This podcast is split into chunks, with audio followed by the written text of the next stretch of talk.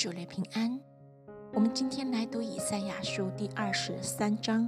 我们先来读第一段，从第一节读到第八节。论推罗的末世，他失的船只都要哀嚎，因为推罗变为荒场，甚至没有房屋，没有可进之路。这消息是从基提地得来的。沿海的居民就是素来靠航海西顿的商家得丰盛的，你们当静默无言。在大水之上，西河的粮食，尼罗河的庄稼，是推罗的镜像。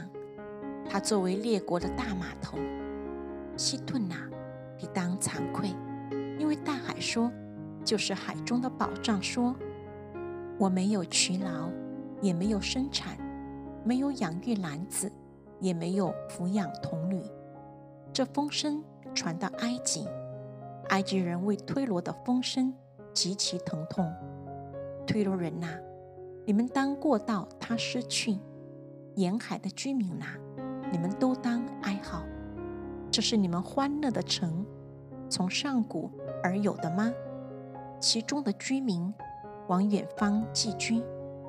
推罗本是赐冠冕的，他的商家是王子，他的买卖人是世上的尊贵人。遭遇如此，是谁定的呢？祝你平安。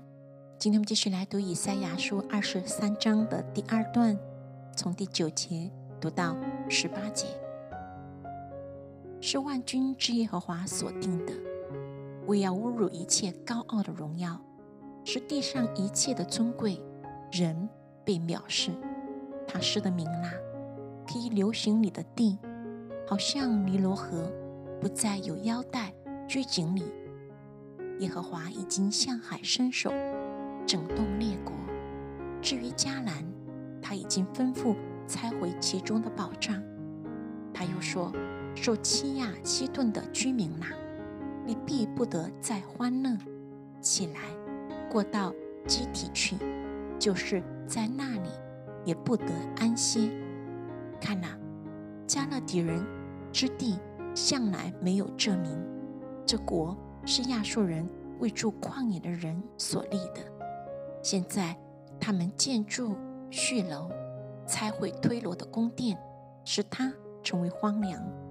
他施的船只都要哀嚎。因为你们的宝藏变为荒场，到那时推罗必被忘记七十年，照着一王的年日。七十年后，推罗的景况必像妓女所唱的歌。